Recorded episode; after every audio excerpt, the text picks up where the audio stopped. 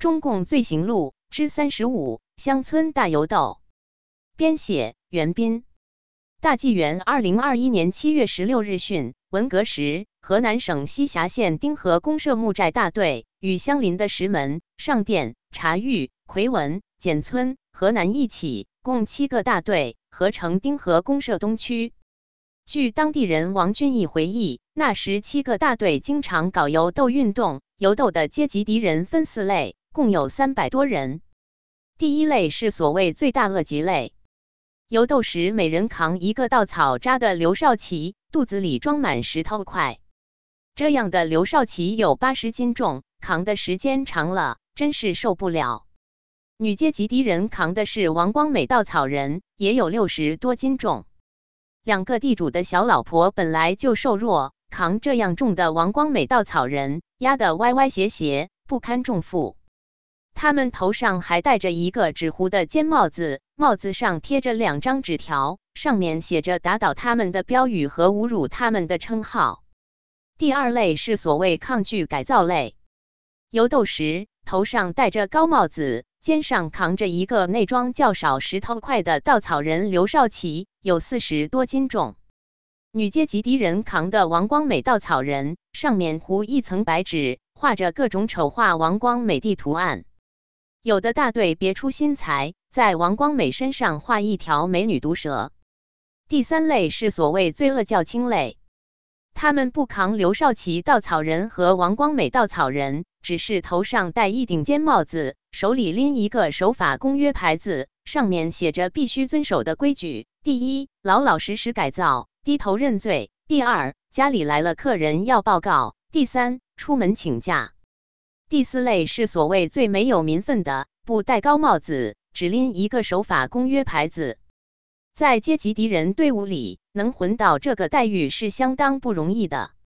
走在游行示众队伍最前面的是两个民兵，扛着没有子弹的步枪，显示无产阶级专政的强大威力。阶级敌人跟在民兵后面，走在最后边的是另外两个民兵，也扛着没有子弹的步枪。七个大队的治安主任是游行队伍的监督者和管理者，跟在队伍之外。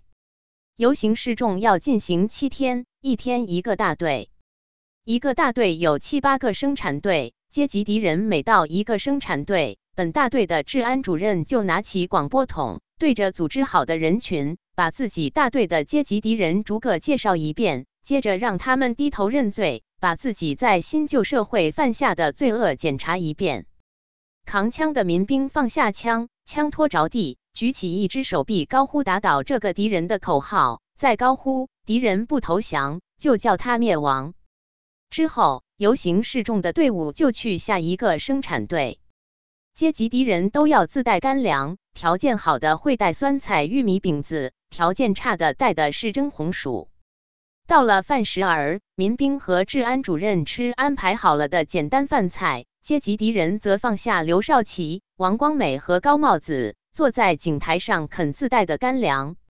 有时民兵会对某个阶级敌人说。Triple X，你的玉米饼子给我一块，那阶级敌人就给他一块。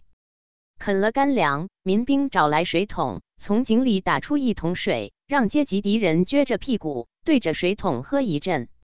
吃了喝了，大家休息一会儿。这时，有些有文化的阶级敌人会很有分寸的讲讲流行的、比较文雅的笑话，让整个敌我群体都轻松一会儿。有一回，治安主任问群众：“敌人多不多？”群众们都说多。敌人们坏不坏？大家都答坏。有的阶级敌人也跟着回答坏，惹得治安主任哈哈大笑，骂道：“哪有自己跟着说自己坏的？”七天之后，大游行示众结束了。四个月之后，接着再来一次。那些本来互相不认识的阶级敌人，如今都互相认识了。在一次游行时，他们都能叫出对方的名字。这一幕已经过去几十年了，参加游行的人大部分已经不在人世，他们经历的时代羞辱也成为民间历史，渐渐淡忘。我们不禁发问：假如历史重演，下一次参加这样羞辱游行的会是谁呢？责任编辑：高毅。